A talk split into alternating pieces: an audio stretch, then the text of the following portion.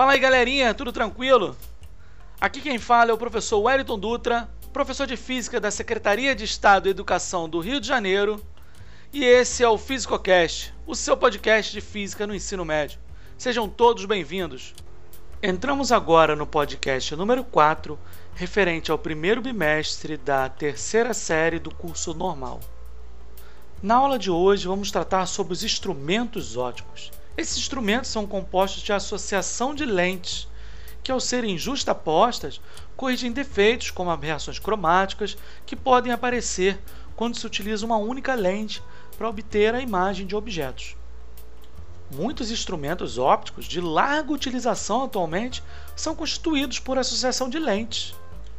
Esses objetos se utilizam de lentes chamadas de objetivas que são lentes que são voltadas para o objeto, geralmente utilizadas em máquinas fotográficas, microscópios e umas lunetas de boa qualidade, são utilizadas com lentes com a separação quase nula entre elas. Na física, quando tratamos do grau da lente, chamamos isso de vergência. A lente equivalente à associação de duas lentes justapostas vai apresentar uma vergência que é igual à soma algébrica das vergências dessas duas lentes associadas. A câmera escura é uma caixa de paredes opacas que contém em uma das paredes um pequeno furinho, chamamos de orifício. Quando um objeto luminoso ou iluminado é posicionado diante dessa parede com esse pequeno orifício, os raios de luz que são enviados do objeto passam pelo orifício e atingem a face oposta desse orifício.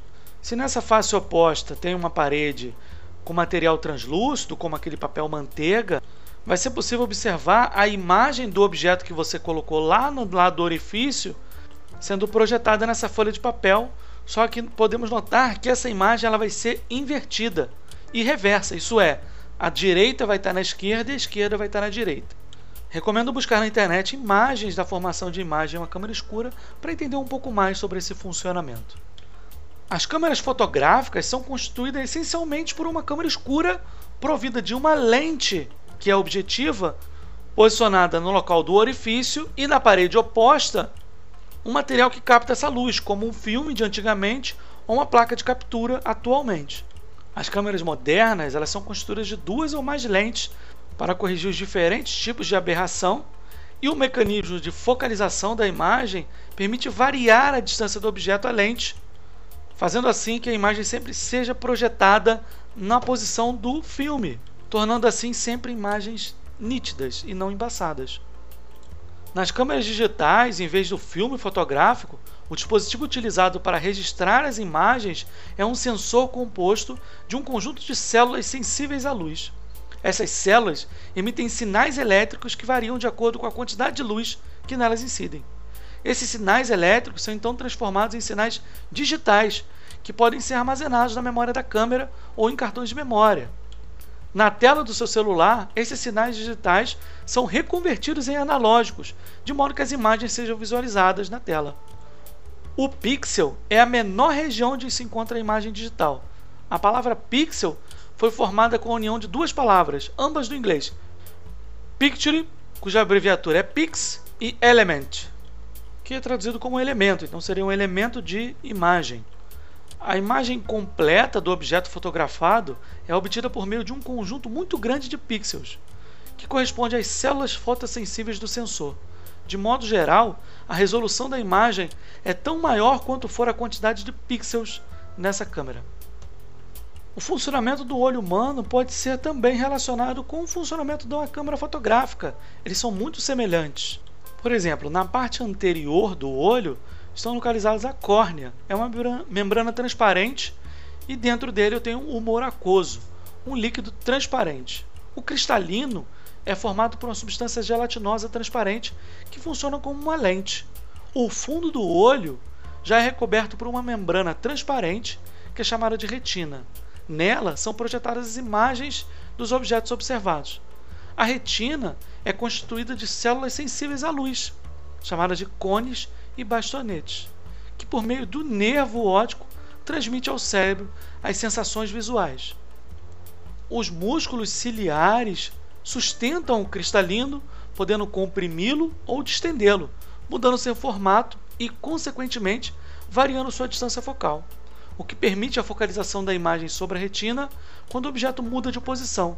Essa sensação é chamada de acomodação visual. Sendo assim, podemos focalizar objetos distantes ou próximos dos nossos olhos. O olho humano pode apresentar anormalidades que dificultam a visão em algumas situações. As principais são miopia, hipermetropia, astigmatismo, presbiopia e estrabismo. A miopia ocorre por causa de um alongamento no olho humano, na direção do eixo de visualização. A posição mais afastada em que uma pessoa míope pode ver nitidamente, sem esforço de acomodação, está consequentemente na distância finita e não infinita, como no olho normal. Assim, o míope não enxerga muito bem de longe. Para se corrigir a miopia, vamos utilizar as lentes divergentes. Já a hipermetropia ocorre por causa de um encurtamento do olho humano. O hipermétrope já realiza um esforço para ver no infinito, Assim, o hipermetro não enxerga muito bem de perto. A presbiopia ela vai acontecer na medida que a pessoa vai envelhecendo. O cristalino vai perdendo essa capacidade de acomodação e, como consequência, há um afastamento do ponto próximo, embora a visão de um objeto distante se conserve normal. Essa anomalia ela tem sendo explicada geralmente pela perda de flexibilidade do cristalino em decorrência da idade e se torna mais rígido, e ele deixa de responder plenamente às contrações dos músculos ciliares que modificam sua forma. A correção da presbiopia para a visão próxima é realizada com lentes convergentes, de modo semelhante ao que foi visto na correção da hipermetropia. O astigmatismo ocorre em razão da imperfeição no olho, particularmente na córnea, e pode ser corrigido através do uso de lentes cilíndricas, que podem ser convergentes ou divergentes, a espessura dessa lente não é a mesma em toda a superfície e ela é confeccionada de tal modo a apresentar o efeito oposto da córnea, compensando assim a imperfeição que tem. O estrabismo consiste no desalinhamento dos eixos ópticos, causando por defeitos nos músculos que movimentam os olhos. O estrábico tem dificuldade de direcionar simultaneamente seus dois eixos ópticos para o mesmo ponto. Nessas condições, cada olho conjuga uma imagem diferente na retina. E com essa explicação, fechamos nossa aula de hoje. Nos vemos no próximo podcast. Um abraço a todos e até mais.